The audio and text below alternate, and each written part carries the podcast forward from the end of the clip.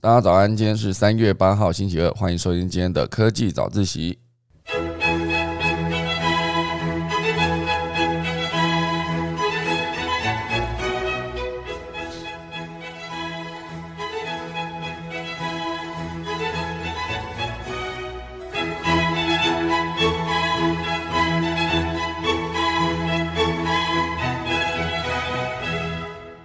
好的，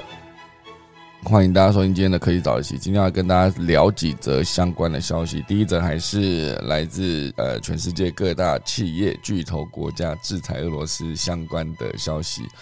那今天当然会提到，就是 Netflix，然后它其实暂停了接下来在俄罗斯的串流以及影片的拍摄。哦，其实呃，我觉得一切从民生角度去做呃制裁这件事情，其实目前为止看起来影响应该是蛮大的。好。渐渐的加重民众生活的不便，然后从昨天聊到的信用卡开始，那等下还有一系列会跟大家分享。第二大段呢，会跟大家聊到就是台积电、Intel 以及三星合组了一个 UCL 的联盟，诶，是 UCL 的联盟是这样的吗？UCLE 的联盟，然后来共同推晶片生产制造这件事情。那当然本来是竞争对手的，那为什么他们要推一个合作的联盟，推这个生态系呢？等下来跟大家分享。第三大段呢，会跟大家聊到，就是啊，钢弹，钢弹正式进军元宇宙了，会有一系列跟元宇宙相关的消息，也会跟大家分享。那等下钟声过后呢，就要开始今天的科技导致喜喽。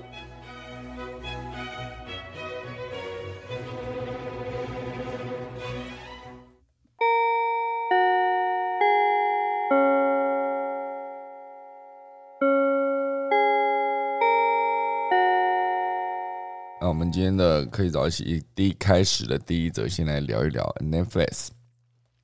那其实之前有提到呢，很多的呃世界各地的企业国家呢，都纷纷响应制裁俄罗斯的一个行为嘛。那以 Google 来说，之前是暂停了 Google Map 上面的即时路况。那微软呢就宣布停止在俄罗斯的业务。然后之前苹果跟 Samsung 都有提到，就是会暂停手机跟相关产品在俄罗斯的销售。那目前为止提到这个是 Netflix，好，Netflix 它其实目前为止也加入了这个制裁的行列，好，近期也发布了一个声明，哈，告诉大家说，呃，目前为止呢，呃，Netflix，好，它其实会以暂停在呃俄罗斯的广告呃影片拍摄哈为主，原创影影集好全数喊卡，好，那目前为止在俄罗斯的民众是没有办法先注册到。呃，Netflix 的新账户，然后拥有了订阅用户是会退费还是暂停时间计算的？目前为止还没有公布。哦，有可能就比如说之前每个月缴了大概三四百块的一个月租费，哦，至少在台湾是这个样子，三四百块。那这三四百块缴了，你到底是要退费给这些俄罗斯的民众呢，还是会一个就是现在先暂停嘛？假设你买一个月，我就还是给你一个月，只是这一个月是在解除这个暂停服务的时间之后，好。所以目前为止，当然因为 Netflix 进军俄罗斯其实还不到一年哈，所以在当地呢拥有大概就一百万的用户，所以接下来这一百万的用户呢可能会没有办法看到 Netflix 这个影片啊。不过不确定他有没有办法直接透过跳网域啊，因为其实呃大家如果去研究就会发现说，在世界各地的 Netflix 会有一些些内容上面的不同啊，比如说你想要看美国的内容，其实你可能可以有一种方式是跳网域哈。那因为我自己在之前在看内容的时候，比如我有看过我朋友他在美国的账号，我，所以他账号更是真是跟我有点不太一样，哈，影片的内容跟我有点不太一样。哦，所以目前为止呢，Netflix 在俄罗斯的这一百万用户，哦，是一个不仅服务暂停，哦，没办法看，然后连拍摄中的在地原创影集，有一个叫做 Zato 哈 Z A T O 这个原创影集，目前为止也是紧急喊卡停止拍摄的状态状态。哦，所以呃，原本在当地还有四部作品哦要制作中，哦，目前很多哦，应该说制作完成或者还没播出的作品，哦。比如说著名小说《安娜卡列尼娜》改编的《Anna K》好，目前为止呢是制作完成，还没有播出哦，所以接下来会如何处理呢？目前为止还没有公布好，所以尽管哦，这个是战火是在东欧这个位置啊，就比如说乌克兰跟俄罗斯的这目前为止作战的状态哦，其实仔细想一想啊。二月二十四号，好，正式进军开始两国宣战到现在，哈，二十四号，二月大概是二四、二五、二六、二七、二八，哈，五天。然后三月目前为止八天，好，所以目前为止已经十三天了，快要两周的时间了，好，所以这个战争的时间是比呃，我想两国原本预期的时间都还要长。原本当然俄罗斯可能希望他可以更快速的完成这一场就是进军乌克兰的行动啊，就现在显然呢，经过了十三天啊，还没有完成。那在现在这个时间，各国的整个制裁行动啊，不管是民生方面，还是有一些是呃不同的国家组成的志愿军，直接到了乌克兰的现场直接做支援，还是各式各样的网络的服务，哈，都有已经被喊暂停的状况。哦，其实呃，可以再来补充一下，就是 Google 的部分哦，Google 其实越做越多的行动。因为美国目前为止的五大受欢迎和表现最佳的科技股，F A A N G 好，F A A N G 啊，F 就是那个 Facebook 好，那 A 是 Amazon，然后第二个 A 是 Apple，然后 N 是 Netflix，然后 G 呢是 Google。好，这个名字只是这样拼起来比较好拼啊，已经跟市值的市占率没有关系，不然苹果的 Apple 应该放在最前面。目前为止，它市值应该是最高的一个公司。那呃，Netflix 有可能是放在后面，好，所以就是 A 什么什么 N，好，这样感觉就比较没有这么好念。好，所以这个呃几大科技巨头呢，其实就是一个陆续跟上脚步的状态。哦，其实哦，现在现在应该已经换成了 F A A M G 了哈。美国五家超大型科技呃超大型资讯业公司，哦，因为它已经把那个。M 哈就是 Meta 哈，就算起来已经是一个 M M 这个字哈，好就加入了这个这个念法，好，所以当然呃，好就从之前苹果暂停在俄罗斯的所有销售商品啊，Meta 是降低俄罗斯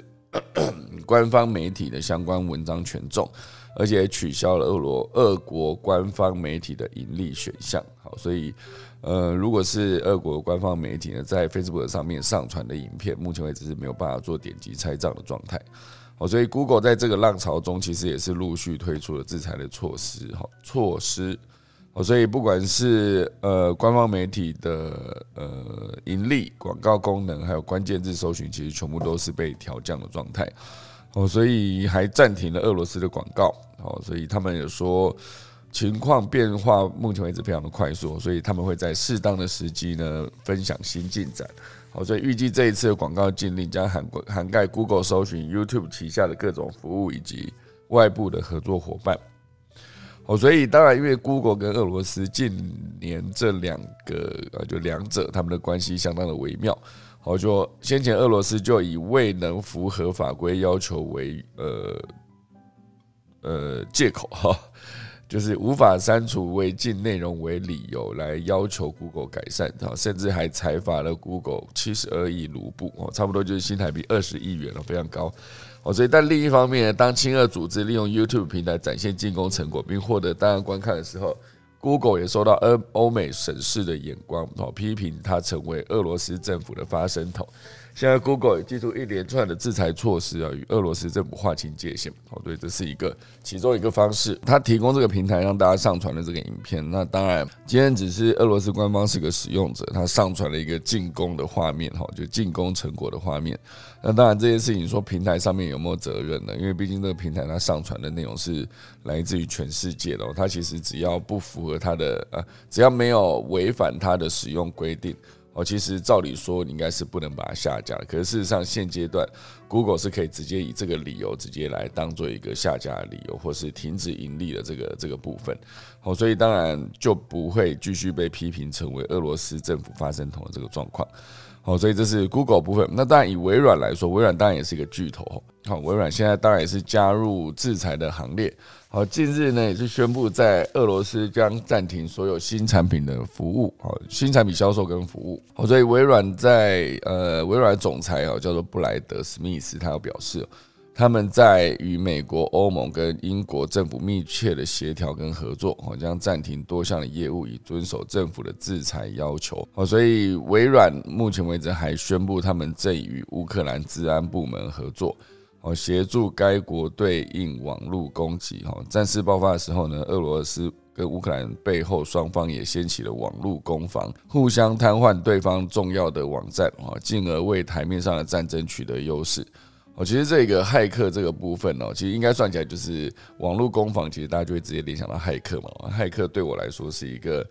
应该说从小到大看电影看太多，就会觉得骇客应该就是非常厉害。我之前好像举过这个例子，就是《剑鱼》啊，啊，《剑鱼》里面是休杰克曼演的那个骇客，《剑鱼》当然这部片已经非常非常久了哈。那他就是有办法在很短时间之内破解任何他想要破解的东西。以骇客这种电影相关的呃内容来看，他其实就是可以。过也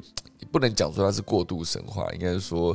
他可以直接依照他自己的心智跟想法，可以破解任何他想要破解的东西。好，这就是大家对骇客的一个理解跟想象。当然，骇客还是有分。厉害的跟呃没有那么厉害的，甚至还有一些是骇客组成的团队。那这个团团队当然是有机会，呃，可以用协同合作的方式，哦，就做更多在网络上面进行更多的攻击也好，防守也好，全部都是以这些高端的治安部门的人才来看，他们可以做非常多的事情。哦，所以呃，再回到刚才的 Netflix 哦，就是当 Netflix 停止了原创作品的，应该说停止了目前进行中的拍摄计划，然后也终止了在俄罗斯拍摄的原创作品的进度，我就会全部都暂停的状态。看哪一天，如果说他们整个战事结束了，然后大家又不再不再继续制裁的时候。就有机会直接让呃俄罗斯的这个拍好了几支作品了，比如说刚刚提到的安娜 K 哈，安娜卡列尼娜又继续可以做上线。那总之就是不确定到底战争什么时候会结束啊？因为呃目前为止呢，感觉是蛮焦灼的哦。虽然好像没有好像没有如普丁的意思，好像可以快速的完成这场战争，可是事实上现阶段呢，在乌克兰造成的伤害也是非常的严重哦，就是。战争当然是大家都不想要发生，它呃，大家都不太想要它发生的一件事情，好，所以现在就只能祈祷这个战争赶快结束。好，好，这就是今天第一大段聊到的几几则关于国际制裁俄罗斯的一个状况。那第二大段呢，会跟大家聊到就是这个，好，Intel 跟台积电跟三星好等大厂齐组了一个 UCLE 的产业联盟。那这个 UCLE 它到底为什么要组成呢？因为很很难想象，就是这几个其实全部都是你可以把彼此定义成他们彼此的竞争对手。好，这几个竞争对手为什么要组成一个联盟？他们的背后的考量到底是什么？哦，其实呃，这个联盟呢，当然都是以晶片制造为主嘛。哈，比如说 Intel 哈、超微、微软哈、Meta、Google 哈，还有那个高通、三星、台积电。这几个产业呢，宣布合组了一个 UCLE 的联盟，并提出了 UCLE 一点零的设计规范，好，计划推动微晶片的技术应用生态，好，所以在呃之前有几个 PCLE 哈 C。XL 还有 NVMe 哈等连接技术获得成功之后呢，Intel 跟超微跟台积电等业者计划使用就是新的形式为晶片的设计也普及化，好希望以 U C L A 的一点零规范建立晶片互联哈，就是让它可以做相容运作，以及更多业者能够依照此标准打造新款的处理器。并且呢，能配合不同的微晶片建构差异化的设计，好，所以这就是目前为止他们正在进行中的一个整合。好，讲到这整合，我觉得想到之前其实呃，不知道大家有没有印象，我之前有提过一则消息，就是有一个灯泡哦，它在呃美国的某一个角落哦，好像是某一个警察局还是某一个邮局，我有点忘记了哈，它已经亮了呃上百年了哈，就是它没有没有烧坏这种状况。哦，就是最早爱迪生发明灯泡的时候，应该说爱迪生就是找到了钨丝这个条件来做灯泡的最核心的元件的时候，就已经可以理解说，就是灯泡它其实可以是亮很久的，因为它耐烧嘛，哈。当然，后来呃做灯泡的厂商就一定会发现一件事情，就是。当他做出一个灯泡永远都不会坏的时候，那他到底要卖什么？他如果没有办法持续的生产产，应该是说他生产的产品如果没有办法持续为对民众来说带来一个需求的话，他其实是没有办法持续获利的。那这件事情当然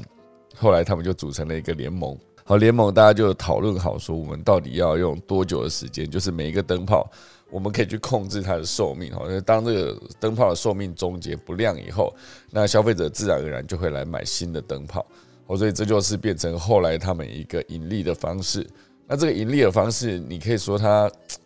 浪费资源嘛？好像也不能这样讲，因为毕竟所有的企业都不是呃慈善团体嘛，他们还是会有盈利，还是会有要发薪水给员工等等的需求。哦，所以组成了这个灯泡的联盟呢，最终当然就是让整个灯泡产业持续的推进嘛，因为毕竟一直有需求，就一直有灯泡坏掉，那我就一直可以有新的灯泡。就是使用者可以会来买灯泡的需求，好，所以这个联盟当然某种程度上来说，组成联盟还是一个方式，就是在采购上面也许可以降低一些成本。不过我觉得最重要的应该还是一个定规范哈，定呃规格这件事情。我觉得最早在那个。DVD 在推蓝光的时候，好，其实那时候也是有分成两个体系，好，到时候最终就是竞争到最后面是由 Sony 的那个蓝光的体系胜出，哈，所以现在大家看 DVD 的话，就是以蓝光这个为主，好，可是经过了几十年，其实现在大家看内容其实都已经转成串联串流了，哈，不管是在 Netflix 上面看，还是你在看那一个呃迪士尼 Plus，好，其实全部都是串流的方式，它没有要让你直接跑到店里面去租。也没有要直接就是会有还的问题，会有那个延迟还片，然后还有导致那个罚金等等的问题都不会。我现在都是以串流的方式，好，所以我觉得整个组成联盟这件事情，当然是有机会把规格定出一个标准。那规格定出标准之后呢，接下来所有的生产就以这个标准来看，那所有的消费者也以这个标准来做购买。那生产过程中当然就可以降低一些浪费。好，所以某种程度上来说，它也算是一件好事。哈，对地球的整体永续来看，你可以减少一些资源的浪费。好，如果说今天是两个阵营在做竞争，那在竞争有一个结果之前呢，其实两边就是会持续不断的推出他们的产品，那就变成直到有一天，哈，有一个阵营哈败下阵来之后，那胜出的那一方就可以掌握整个市场的规格的定定的权利。好，其实我们现在看到很多的所谓的规格都是从这样子的竞争来的哦，可能是包括 USB 也是这样子的规格哈，所以所以我觉得呃，包括手机作业软体啊，电脑作业软体其实也都是规格，只是它可能到最后面不见得是完全被吃掉哈。比如说之前 PC 的使用者，他其实在呃人数上面就是完全碾压了 Mac 的作业系统的使用者哦，那当然现阶段当然也还是哦，就是呃在使用者上面的使用者比例上面，其实用 PC 的比重当然还是非常非常的高啊，那包括作业系统其实也是哦，不管是以前是用 Windows 的系统，然后跟呃 Mac 的 OS 的系统比起来哈，一定使用者也是更多的。可是现在就是以一个就是多数跟少数这个方式做存在，就是 Mac 使用的还是存在，然后 iOS 或者 OS 的系统也都还是存在。我觉得包括安卓手机跟那个呃 iOS 的苹果手机，其实逻辑上来说也是这样子，它就是两种规格，不过这两种规格就不会。比如说用苹果的还是可以继续用苹果，就是安卓的这些庞大的用户哈，跟这个市占率其实，呃，某种程度上也不太会影响到 Google 的，应该影响到 iOS，就是苹果的手机的使用者，我就用这种方式去做存在哈，互相的呃彼此尊重哈。好，所以我觉得当台积电跟 Samsung 还有 Intel 好，就其实你家刚刚念了一整串，都是台面上非常强大的关于晶片制作或者设计的一些厂商。哦，就是 Intel 啊、超微啊，跟那个呃微软、Meta、Google 三呃高通、三星跟台积电哈，就是这几个生态联盟，一旦应该说产业联盟一旦组成的话，接下来如果他们真的都是以这个 UCL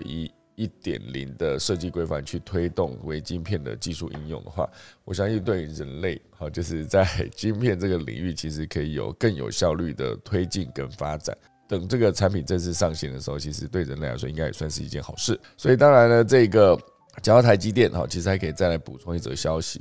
台积电目前为止它生产的三三纳米的晶片哈，三纳米的晶片之前是传出三纳米的良率不如预期哈，可是根据外泄的摩根斯坦利的那个报告好指出，好这看法相恰恰相反。目前为止呢，台积电的三纳米其实没有卡关，而且。外资称良率超优，还可以提前一季生产，好，所以预估将近预估将吃下近一百帕的市占率，哦，所以以目前为止，台积电的这个晶片的生产呢，我觉得当然了，一一直以来大家都觉得台积电是一个非常厉害的一个，也不是说觉得啊，它就是是实质上全世界晶片的代工制造龙头哈。所以原本大家在传说它的三纳米良率不如预期，可是摩根斯坦利的报告有有，因为我觉得以这种报告来说，他讲的全部都是要讲投资嘛，他不可能乱讲，因为一旦乱讲，到时候就会失去投资人的信任。好，所以这种报告通常都是比较业界比较精准的一个资讯来源。好，所以呃，以这个目前为止这个报告里面有提到，哈。就是有一名退休工程师，哈，他在 Twitter 披露了大量的呃摩根大摩根斯坦利的报告，好就的摘要，好就是内容指称说，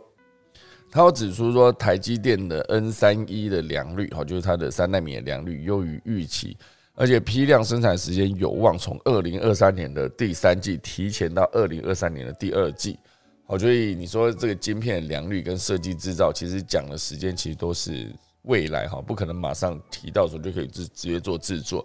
因为从那从设计制造打，应该说设计打样到大量制作，这中间还是需要很多的测试的时间。好，所以有鉴于此呢，台积电最快本月底哈，就是会停止这个 N 三一的设计程序，然后来直接做批量生产前的最终准备阶段。好，所以很酷哦，三纳米已经是一个他们箭在弦上，直接接下来就要生生呃生产的一个品相。好，所以这个推文呢也有提到说，这个 N 三 B 的制程啊，呃，这个良率呢其实是。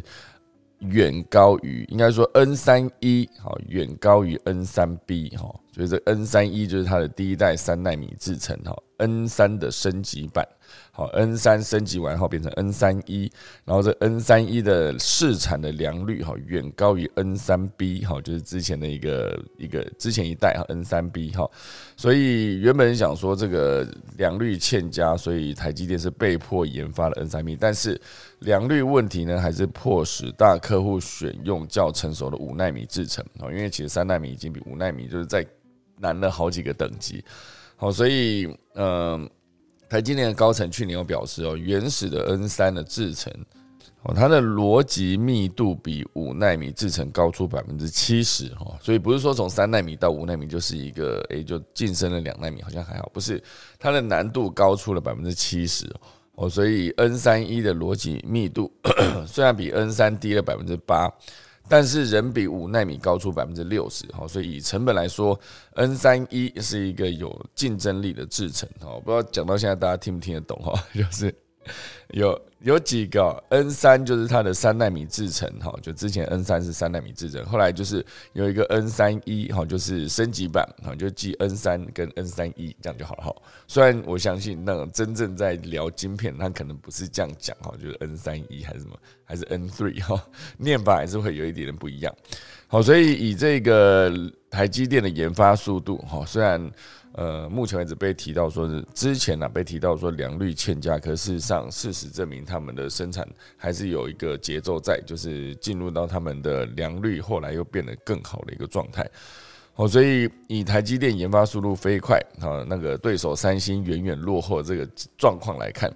三星对晶圆代工部门内部也展开调查，然后怀疑员工夸大五纳米的良率。并发现改善良率的公款不翼而飞，好，所以三星的四纳米良率只有百分之三十五，远低于台积电的百分之七十，好，所以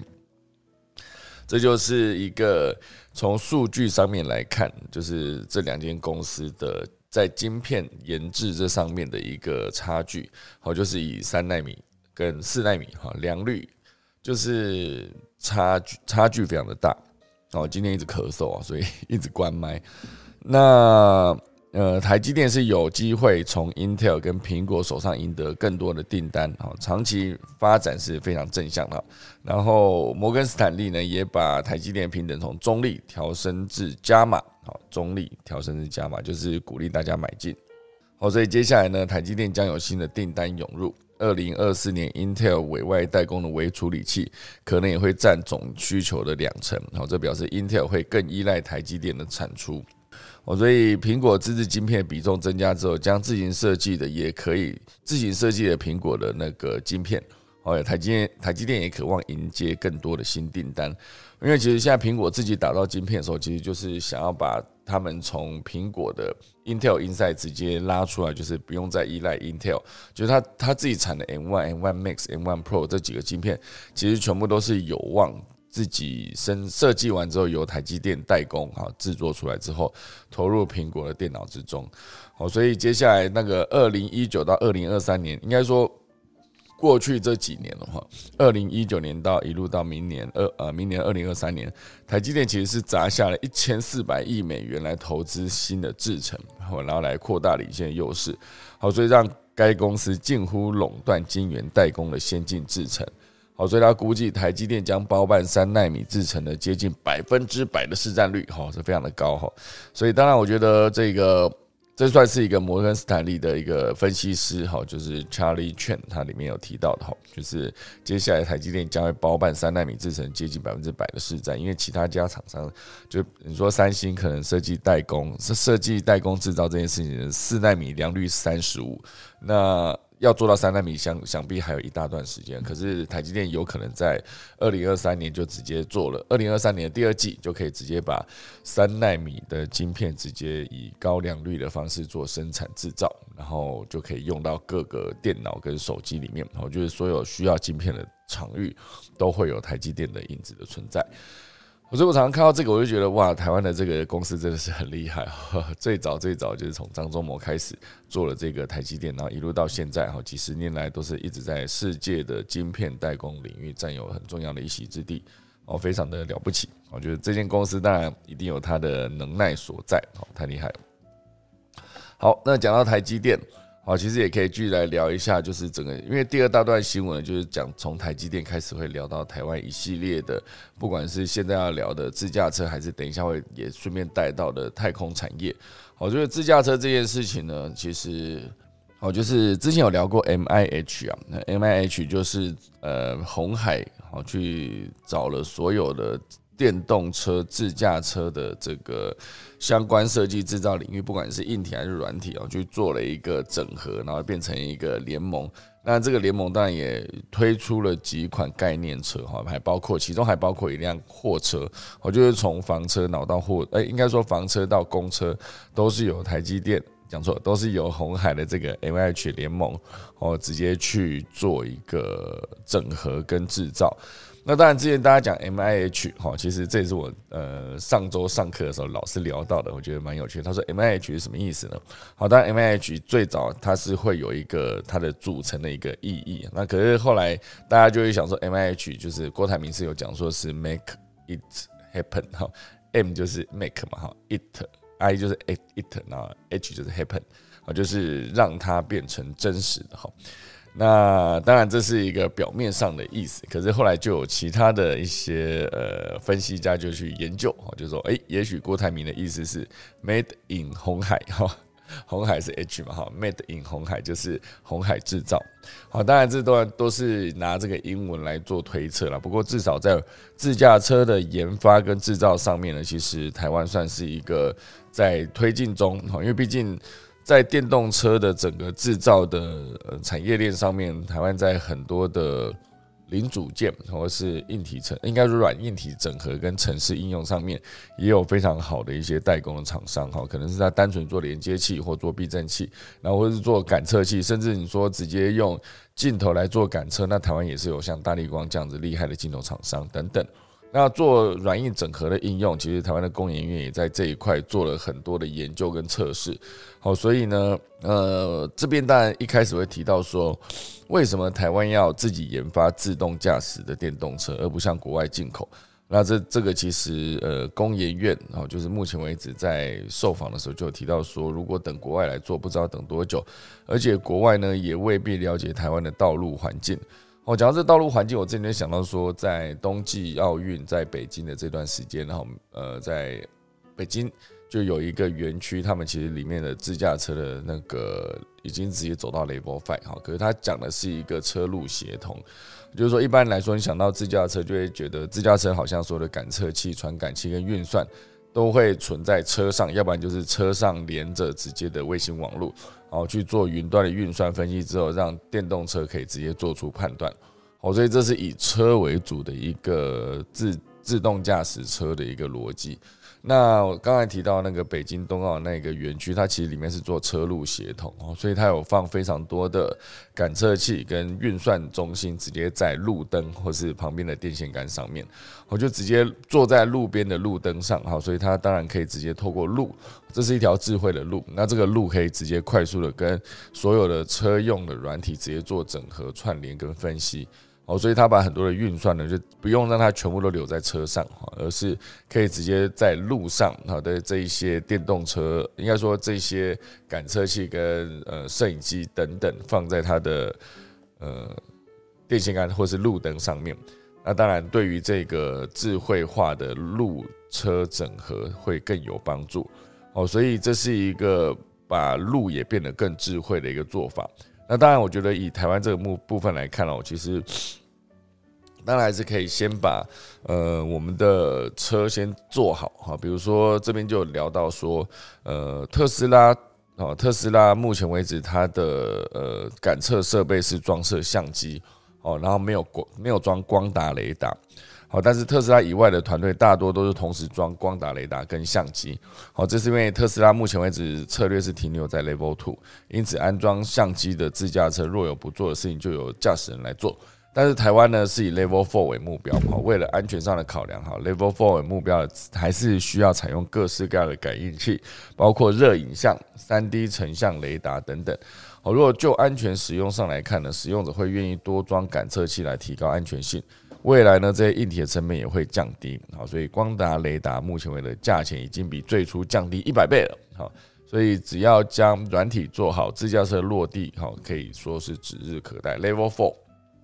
好，大家记不记得之前在跟那个一个做自驾车的呃自驾车领域的研究，好像他是蛮厉害的一个博士吧？好像在科技早起有对话过，就是在聊到自驾车 Level Five 到来的时间哦，他呃估计的时间大概是二零三零哦，就是完全 Level Five。因为我觉得 Level Five 就是完全就是你上车之后就直接睡觉，甚至你完全不用看到外面的无所谓，你可以完全做自己的事情，因为车子自己会做各式各样的感测，然后去。保证你可以直接从呃出发点移动到目的地，好，这就是 Level Five。那当然，我觉得。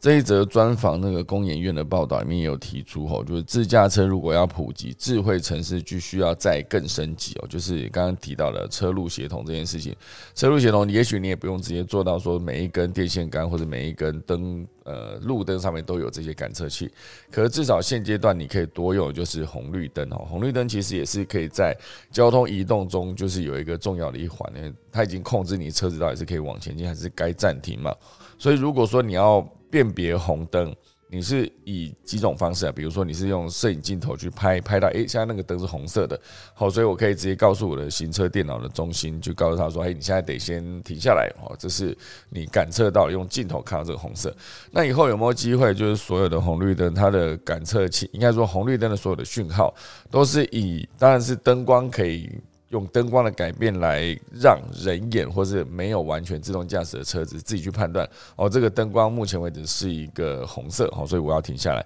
还是他们可能办有其他办法，就是它发出的讯号，就是直接告诉你，告诉你这台电脑说，我现在就是要停，请你暂时停止前进的红。红色，我觉得不是透过眼睛去看，而是透过讯号去做传递，可能是用蓝牙啦，或者 N F N F C 哈，N F C 是什么？进场通讯，可能不不太可能，不太近，不够近哈。所以它有没有可能办法有其他的方式去跟这个车子做沟通？哈，就是我现在是一个暂时停止以往前进的一个状态。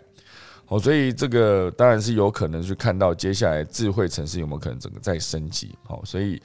当这一个。呃，自动驾驶跟车路协同可以做得更好的时候，接下来的交通管控就是可能有图资中心啊、行控中心等等，自驾车也可以提供更多的细微的变化，那这个行控中心就能提供更有效、更快速的调整跟优化。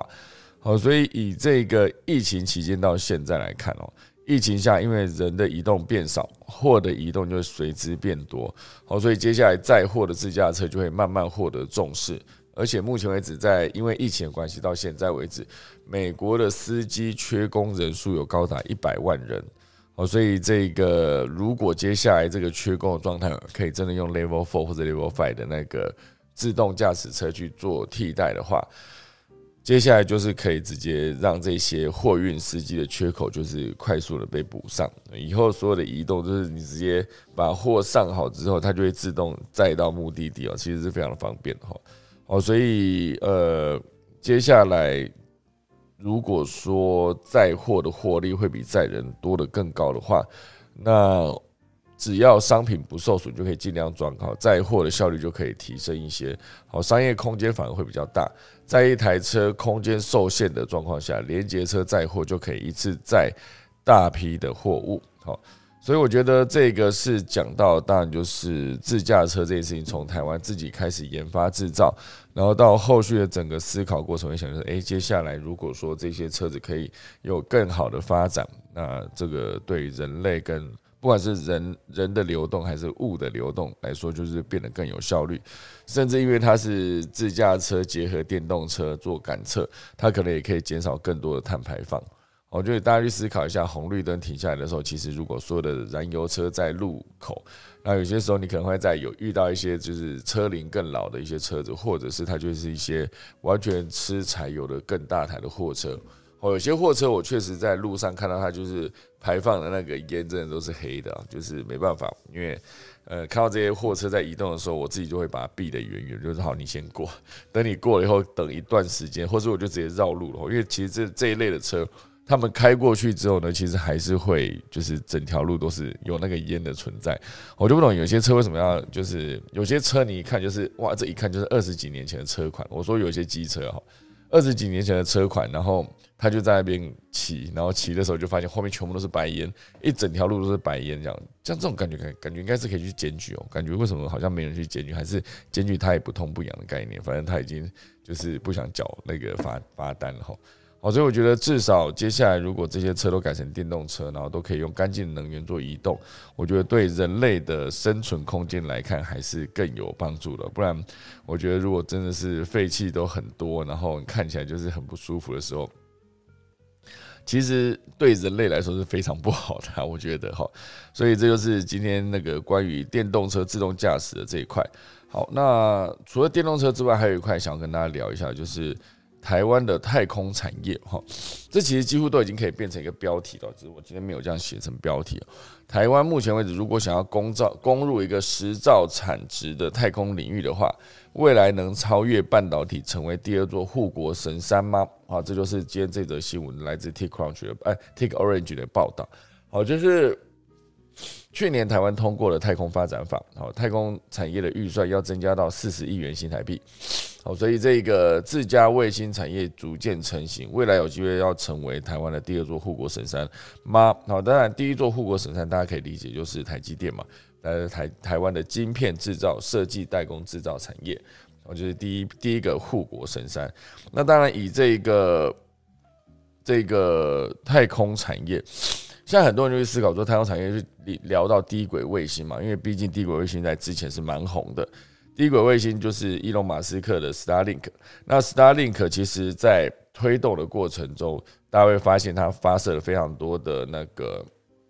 卫星到了太空。那低轨卫星逻辑是这样子，因为太空中的那个它的低轨的那一个高度哈数量是有限的，也不是说数量，就是说空间有限。好，所以你要发射卫星上去的逻辑就是，以目前为止的管制来看，就是先发射了先赢，反正就占了一个卫星在那嘛。哈，所以这边有一则数据，有一个统计，我觉得这这也蛮蛮适合分享给大家的哈。所谓的低轨卫星呢，当然就是这是在伊隆马斯克在二零一四年提出的一个星链计划，然后他原本是预期要发射一点二万颗低轨卫星来组成一个覆盖全球的卫星互联网。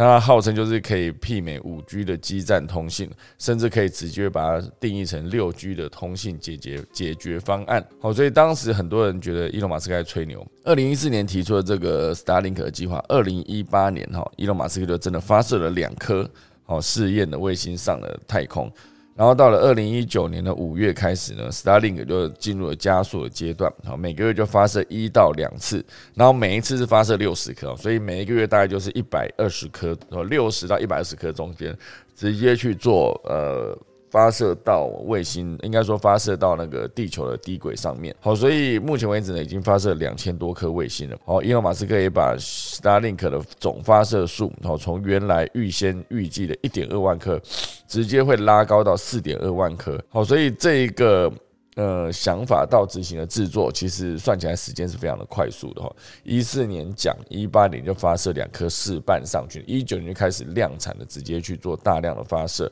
好，所以每一个火箭哈，就是直接载了六十颗，好，六十颗。直接上去啊，应该说不是每一次，不是每一个火箭六十颗，而是每个月六十颗直接发射上去。那当然，以这个 Starlink 打造的全球卫星互联网，它一当然会有几个优势哦。第一个就是它的商业价值，第二个就是它可以直接抢占市场的份额，比如说。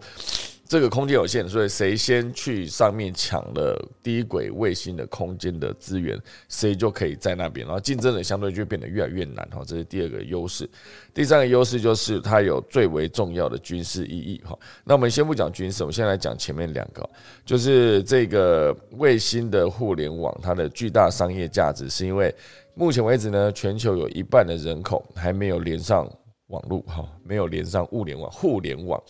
我能想象一下，我每天上网在觉得说，哦，这速度好慢。我就像我之前在公司工作的时候，觉得，哎，我们公司网络好慢了，因为公司人人很多，然后速度频宽又不够，然后再加上常常断线，然后所以常常在急着用网络的时候，他就发现，哦，断线就很痛苦，大家会一直卡在那个断线很焦虑的情绪中。那当然，我们在嫌弃网络慢的过程中，其实全世界目前有百分之七十的面积是没有卫星呃没有网络的覆盖的哈。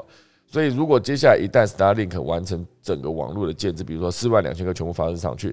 理论上就可以实现全球无死角的全部覆盖，无论身在何处，全部都能上网，这就是一个巨大的商机哈。因为伊隆马斯克有表示哦，就是目前为止，Starlink 在全球二十五个国家里面已经拥有了二十五万的活跃用户，那大概就是每一年会有三亿美元的收入。好，所以预计呢，伊隆马斯克说，五年组五年后如果完全组网完成，年收入会增长一百倍。好，所以每一年都会有三百亿美元是直接做它的一个商业价值。好，就是大家去使用 Starlink 的低轨卫星的网络，哈，就光月租费它可以收到三百亿美元，非常厉害。可是当然前提是因为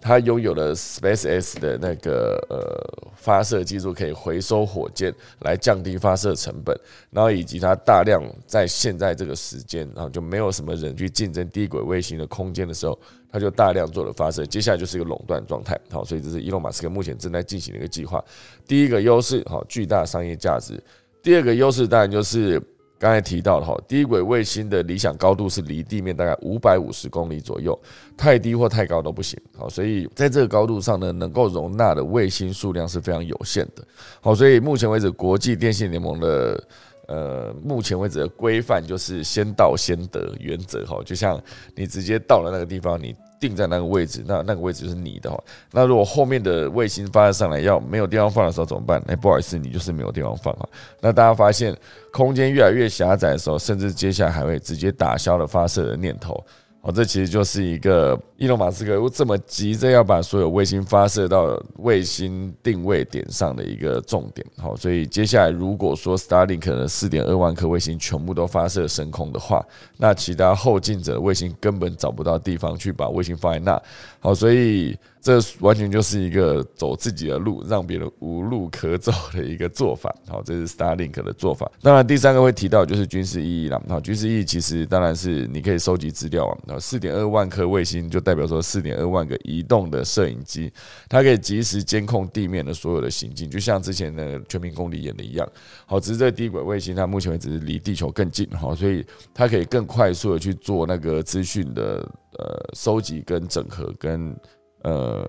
应用好，所以我觉得这一块其实对军事战略意义来说是非常重要的一件事情啊。甚至来说呢，这一些卫星还可以透过主动改变轨道来对洲际导弹进行拦截。好，这个其实是美军在二零一八年的时候就做过一次模拟测试。好，有结果表示呢，哦，就是 Starlink 应该也不能说 Starlink，就是说这种低轨卫星它可以拦截测试中全部的三百五十枚洲际导弹。好，所以它的概念就变成说，洲际导弹升空之后，如果它的高度跟低轨卫星的那个轨道高度差不多的时候，那低轨卫星的那个高轨道高度就可以直接去移动它想要移动的整个卫星，然后去直接跟那个导弹做碰撞，然后可能就可以直接瓦解那整整个攻击。可是当然具体的行为还是测试中，因为毕竟很多导弹它的速度是非常快的，尤其是在呃如果是在地球的高空空气这么稀薄，摩擦力在下降的时候，很多就是以几倍的因素在做移动的时候，你要精准的测算出它的轨道去做呃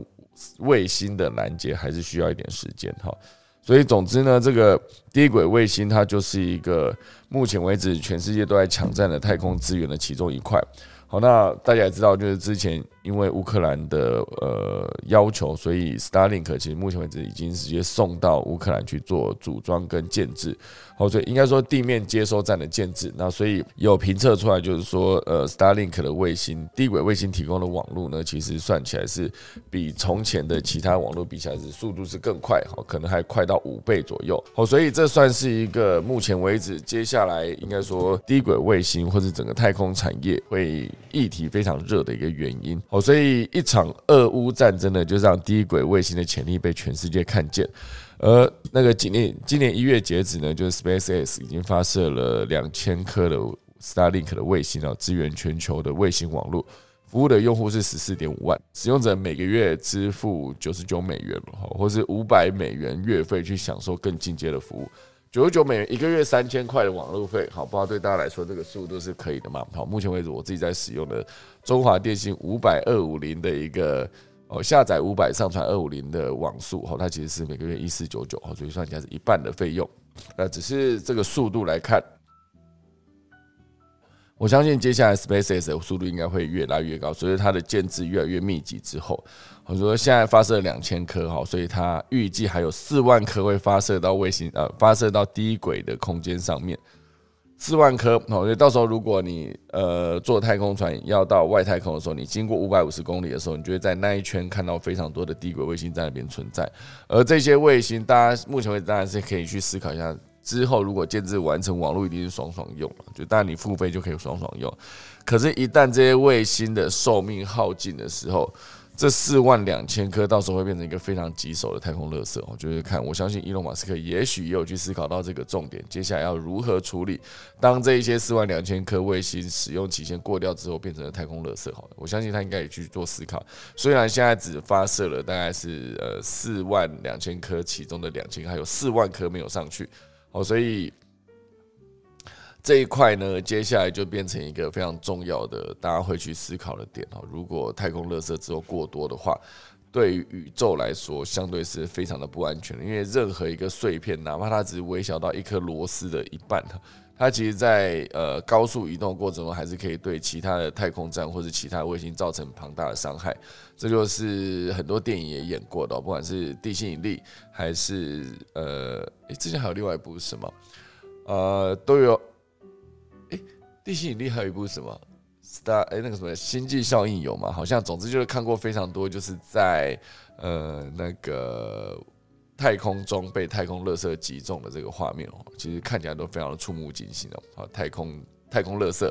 好，所以这就是今天这个关于太空 Starlink 的这个卫星发射上去的一个相关的消息。那当然，这则新闻聊到就是台湾想要攻入十兆产值的太空领域，那未来有办法超越半导体成为第二座护国神山吗？这个《金周刊》的报道，虽然我觉得这边写的就是关于太空的网络，其实讲的非常大一块，可是我觉得以网络来看，其实台湾呃最重要的应该还是来自海底电缆的。网路哈，就是海底电缆可以直接拉到台湾来，所以台湾的固网呢，目前是透呃透过为数很少的海底电缆连到国外。那一旦海底电脑电缆哈遭受到天灾或是人为破坏的话，台湾这个小岛就可能完全对外断讯哈。这如果拥有自己的通信卫星的话，那至少不会受到限制，所以还可以对外做一些通讯。哦，所以这就是为什么台湾也很想要去发展自己的低轨卫星。好，直接说，呃，有别于之前的中轨跟同步轨道卫星，飞行速度会快很多。而高轨道的同步卫星，顾名思义就是二十四小时绕地球一圈，但低轨卫星可以在九十分钟就绕地球一圈哦。因此，一颗卫星的寿命大概是五到七年，比同步卫星的十五年要短很多。哦，就是台湾如果发射了自己的卫星上太空的话，至少你可以完全不用担，不用不用完全说你只要呃海底电缆一断掉，你马上就断网。之前不知道大某印象，就是之前呃内湖有一个园内湖园区里面有一个四方网路，它断网，好像好像当当天是发生一个小火灾还是什么，所以就导致整个网络完全断线哦。就是大家去思考说，哦，原来这就是那个固网海底电缆进到台湾来的时候，会直接做这边做串接，再做往外的扩散。好，所以这个地方一旦有一个问题的时候，就网络全部断掉，那其实是非常恐怖的一件事情。好，这种其实全台的大断网，或者之前的全台大停电，好像有几次也是整个跳电，南电北送两边都出问题的时候，大家就会非常的恐慌哈，觉得哎网络不能用，哎，或是哎我们的那个电没了，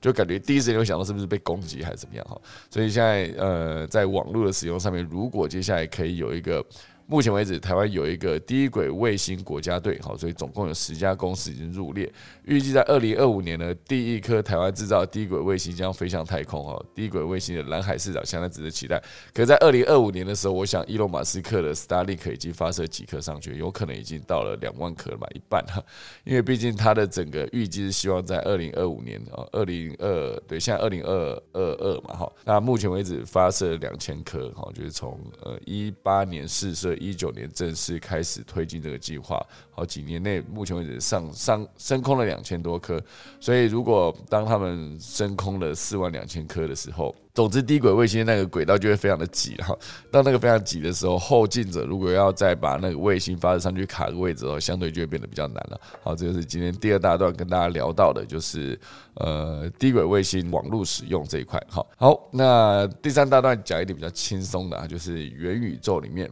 那之前当然呃很多的游戏厂商都已经进军元宇宙了，把自己的角色放进去。那现阶段这个进军元宇宙的就是钢弹哈。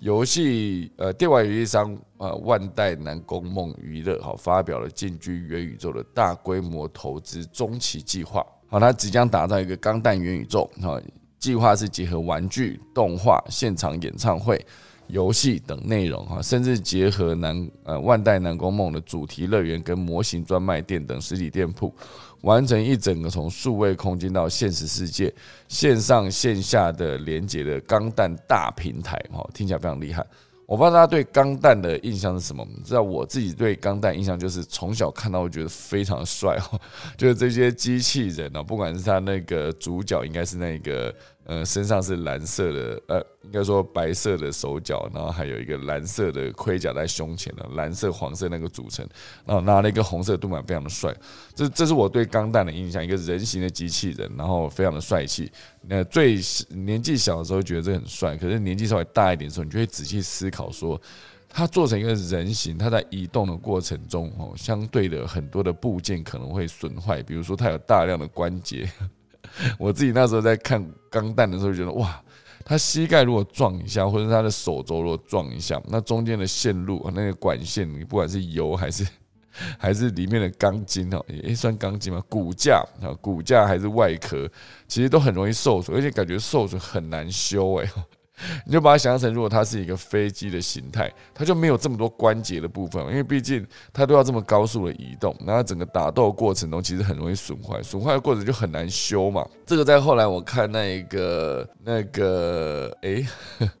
记得它的主题曲，可是忘记它的电影的名字叫什么，就是呃，它就是。机器人去打怪兽，可恶！那部片啊，《环太平洋》啊，想那么老半天，《环太平洋》里面那时候我就看到一样是那个机器人，我觉得他在跟怪兽对打的时候，他只要受伤，我就觉得他好难修哦，就他维修成本应该会很高，因为你必须备有一大堆的零件啊，比如说这个钢弹的膝盖坏掉，就哎呦，那你就今天帮你换个膝盖。那换膝盖过程中，就是你换好，你还要再把外壳装上去。怎么看都觉得很麻烦哦。这是我小时候看钢弹的一个印象。那当然那时候我也去买了一些钢弹的模型哦，只是因为没有办法做到这么精细的涂装，就是组组装起来是没问题，可是你要把它涂成这么漂亮的颜色，有的时候还要把它贴纸贴的很标准，不然那歪掉就很丑嘛。好，所以我觉得每次想要钢弹，我就会想到这些画面。当然，它是一个非常帅气的代表。目前为止，这个印象还是没有没有改变哈。就是这就是为什么，好像日本某个地方还有一个钢弹，非常就就好像是等高吧，就跟它游戏设定里面的钢弹等高的一个，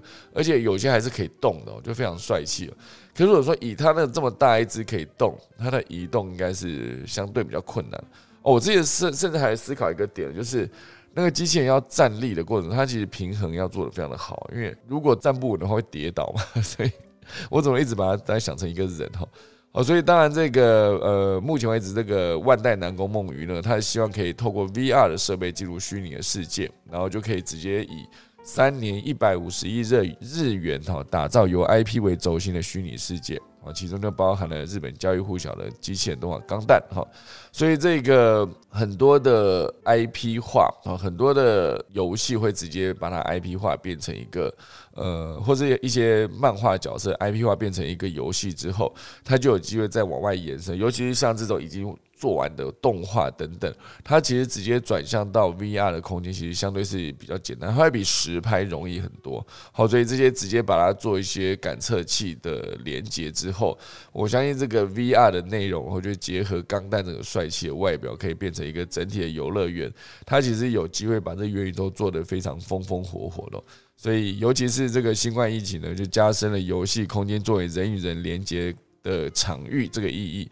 好，全球风元宇宙也是一个延伸，好，所以他们在万代南宫梦旗下的数位事业，从二零二年投二零二零年投资这个阿法塔，好，就是相关的美国新创公司，接下来就是在 NFT 这个领域持续深化，哦，所以有机会在这个元宇宙，啊，就是可以直接建制一个无限的商机，哈，这就是非常值得令人期待的钢弹相关的消息。好，这就是今天的科技早一起几则相关的消息啊。那在呃节目结束之前呢，再跟大家分享一下今天的农民历哈。今天是二零二二年的三月八号，好，就是农历的二月初六。今天三月八号呢，也是一个重要节日，叫做妇女节，好，就是今天三八妇女节嘛，好。然后今天的节气是惊蛰，哈，这个念值吗？好的，来请那个林考老师有空的话可以分享一下。好，今天以啊祭祀解除除福成福起钻安葬修坟立碑卸土沐浴扫射捕捉取鱼结网之列跟理发哈，然后祭祭是正式费哈，我记得正四废好像就是任何集事都不宜的意思吧，好像是哈。如果等一下那个林考老师想要补充的话，都欢迎哈。正式费好，所以总之就是今天的一个科技早自习结合我们的农民力，就很开心。今天大家的收听，先来打下个钟喽。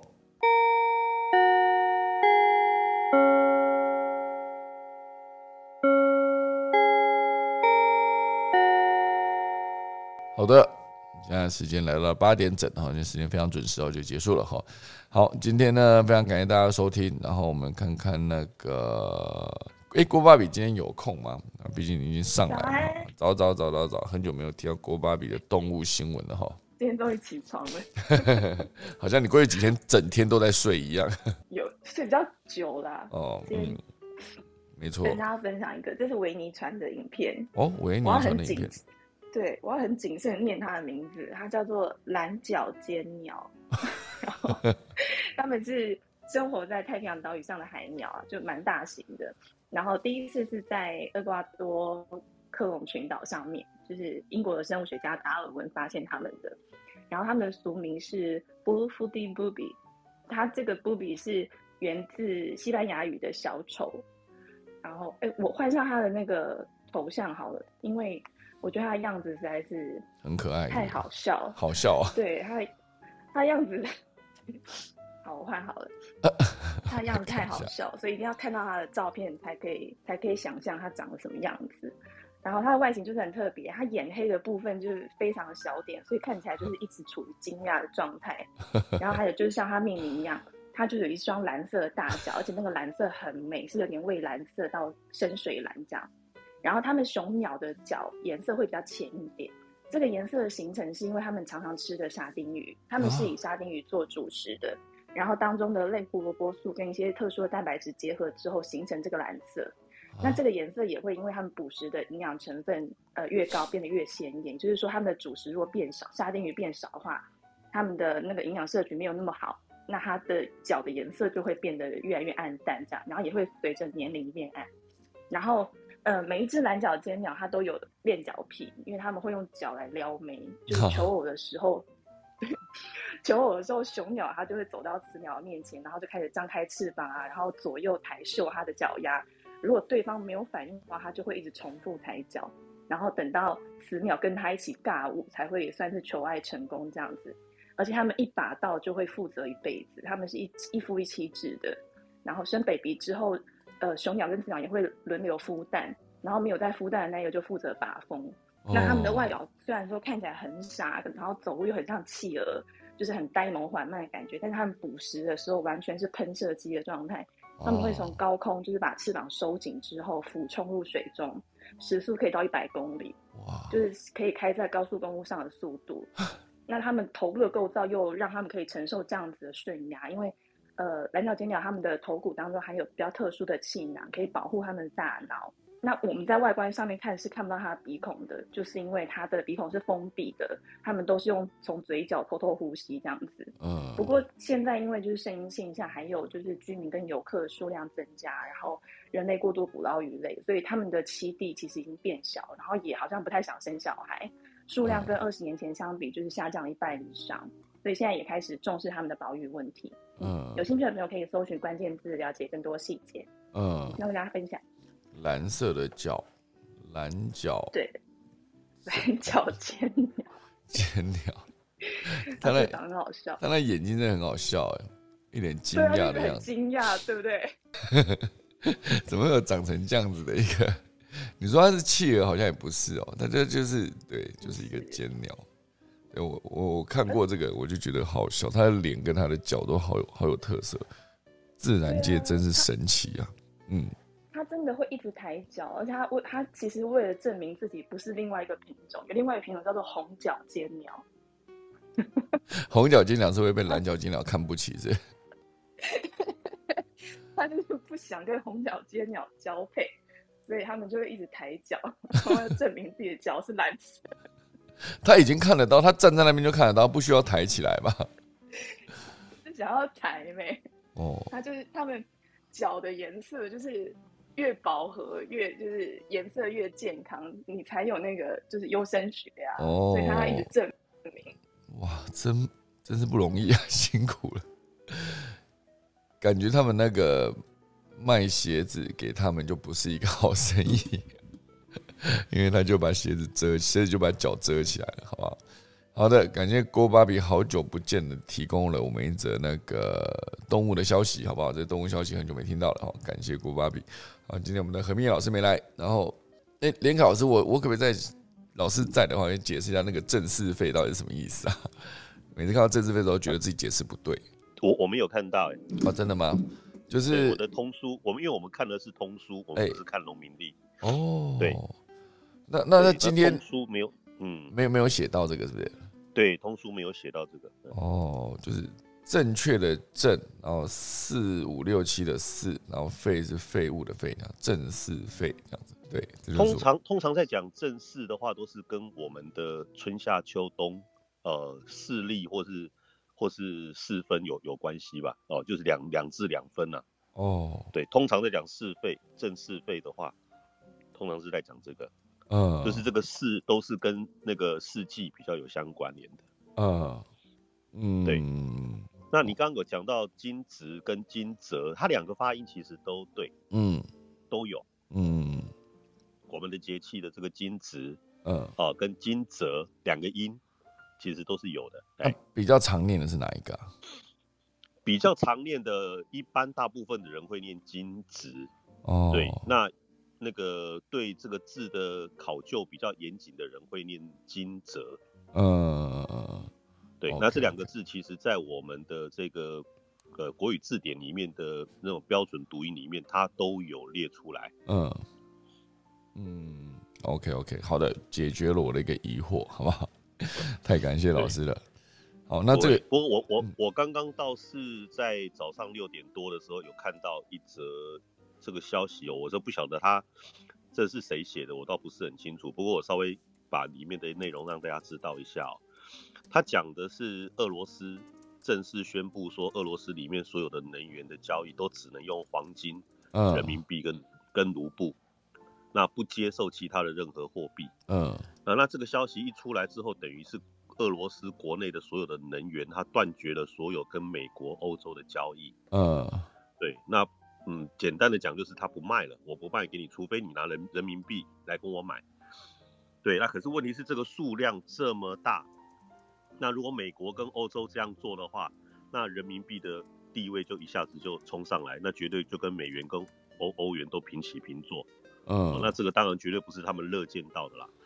那另外就是如果说。这个断绝这个资源的这个做法，其实在以前的苏联时代，他们都没有这样子做过。嗯，哦，就是苏联的时代，他们没有对欧洲停止过这些能源的交易，这等于是历史上的第一次哦。那所以等于现在欧洲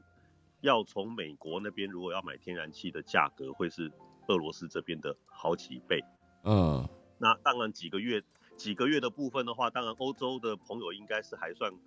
扛得住吧？欧洲国家应该还扛得住，但是这个价格，如果说美国未来它开价越来越高，那欧洲顶不顶得住就不知道。嗯，那以全欧洲的天然气全部都靠美国的话，那俄罗斯这边的不管到最后好看还不好看了，嗯，我们整个欧洲的经济等于也是被拖垮掉。嗯，那现在的美国的天然气的价格是等于是拉抬了好几倍。那问问题是，美国自己本身也是在跟俄罗斯买，然后再卖回给欧洲。嗯，啊，那那就就蛮奇怪的了。所以他们这个地方倒是说，后来会不会提供天然气就不知道。但是这个地方有一个好玩的地方是中国，他们拉拢俄罗斯。那不晓得我们的美国跟英国，他们是不是真的真心想要拉欧洲，这就不知道。嗯，所以这个天然气的部分只是冰山的一角。欧洲的地方其实他们的天然资源没有这么多，没有像俄罗斯这么多。如果没有俄罗斯的话，其实等于是欧洲他们自己本身的条件会发展有困难，所以之后变成欧洲可能有四条路啊。他们这边假设的四条路就是说，第一个是欧洲的联军进攻俄罗斯，要占领全俄罗斯，哦，那不太可能嘛，哈。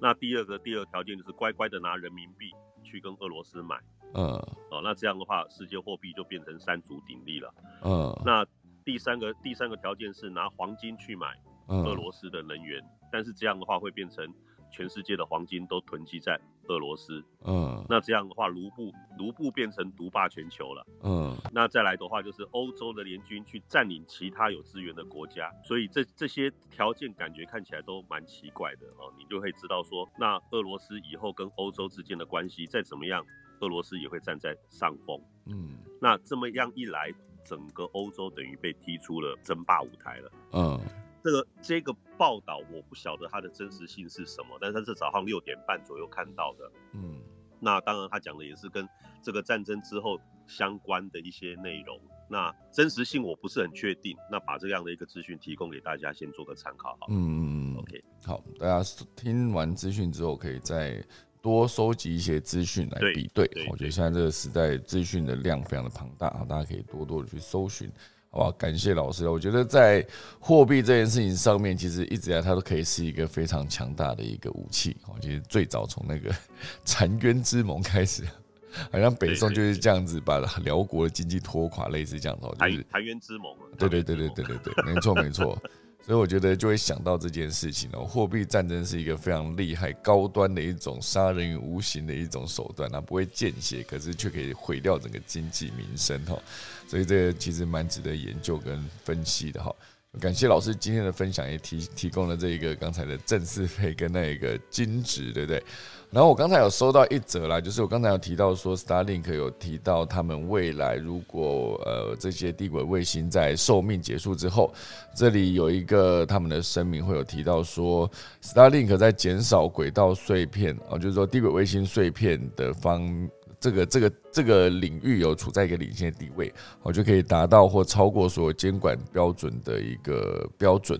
哦，所以在整个卫星寿命结束的时候呢，卫星会利用推进机推离开轨道，然后如果推进系统无法运行呢，在卫星会在一到五年内在地球大气层中燃烧殆尽。哦，所以这就是他们对于这个低轨卫星后续处理的做法。那当然，目前为止只是先发射上去，还没有真的到卫卫星退役啦。那这个说法跟后续它实际的执行的成效，就等实际真的遇到卫星要退役的时候，到时候应该会有更详细的分析跟报道。我觉得到时候再跟大家分享啦。好，那不知道是五五到七年之后吧，五到七年之后，科技早起应该还会继续做吗？哈，这是一个打一个问号的一件事情啊。总之就是刚才收到的资讯，感谢科技人 Ivan 的提供。好。好，那以上就是今天的科技早自习啦。那还有谁想要发言的吗？我感觉好像大家讲差不多了哈。好，那我们等下就要准备打下课钟，跟大家说再见喽。今天就谢谢大家收听科技早自习喽。